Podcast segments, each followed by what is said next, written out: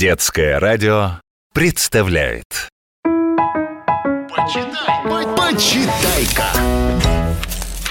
Привет, с вами Наталья Кочеткова. Приятно, когда вокруг чистота и порядок, когда все под контролем и ничего плохого не случится. Особенно приятно, когда знаешь, что есть на кого положиться. Именно о таком надежном волшебном помощнике мы будем говорить сегодня в программе Почитай-ка. Я думаю, вы слышали выражение «и волки сыты, и овцы целы». Оно означает возможность или необходимость разрешить ситуацию таким образом, чтобы все были довольны, никто не был обижен, все стороны получили выгоду и никто не пострадал. Согласитесь, это непросто и получается не всегда. Нужно хорошенько подумать, чтобы найти именно такой для всех полезный выход из положения. О подобной коллизии написала свою сказку шведская писательница Астрид Лингрен, прекрасно вам известная по книгам о малыше Карлсоне и Пеппи Длинный чулок. Итак, в рождественскую ночь, которая выдалась особенно холодной, лис по имени Микель сильно проголодался. Он отправился на хутор, чтобы раздобыть себе ужин, желательно упитанную курочку. Люди уже спали, поэтому ничего не мешало лису спокойно украсть из курятника приглянувшуюся ему птицу. Если бы не одно обстоятельство.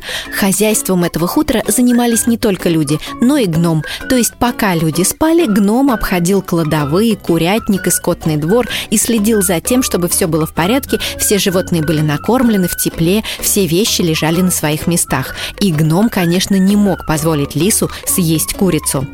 Но вот в чем дело. Гном был очень добрым, поэтому прогнать подальше от хутора голодного лиса замерзать в лесу он тоже не мог. Что же он сделал? Вы узнаете, когда прочтете сказку Астрид Лингрен, которая так и называется «Гном и лис». Когда-то она уже выходила на русском языке в другом переводе. Недавно вышло новое издание этой книги в переводе Ксении Коваленко с иллюстрациями Эвы Эриксон.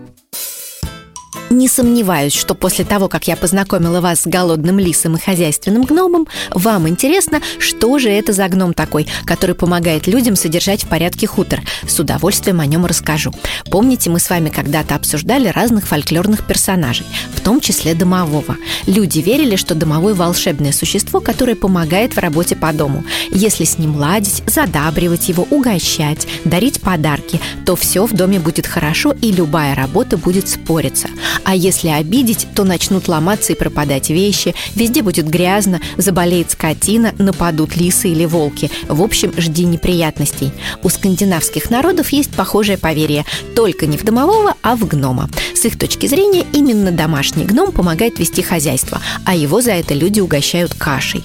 Астрид Лингрен, конечно, знала историю о таком гноме и написала о нем сказку о том, как на хутор спустилась ночь. Люди уснули, а старенький гном совершает обход своих владений, чтобы убедиться, что все в порядке. Но не только для этого.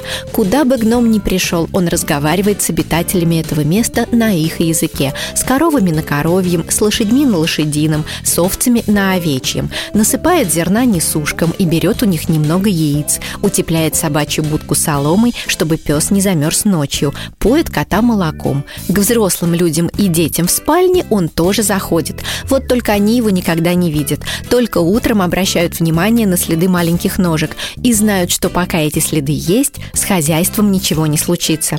Сказка Астрид Лингрен называется «Не спит лишь гном». Если вам понравился старый гном, прочтите ее. Она очень уютная. Почитай-ка. Итак, я вам сегодня рассказала о книжках Астрид Лингрен «Гном и лис» и «Не спит лишь гном». Уточнить выходные данные книг и возраст, для которого они предназначены, можно на сайте детского радио дети.фм в разделе «Почитайка». Приятного вам чтения и до новых книжных встреч! Почитай, почитай-ка.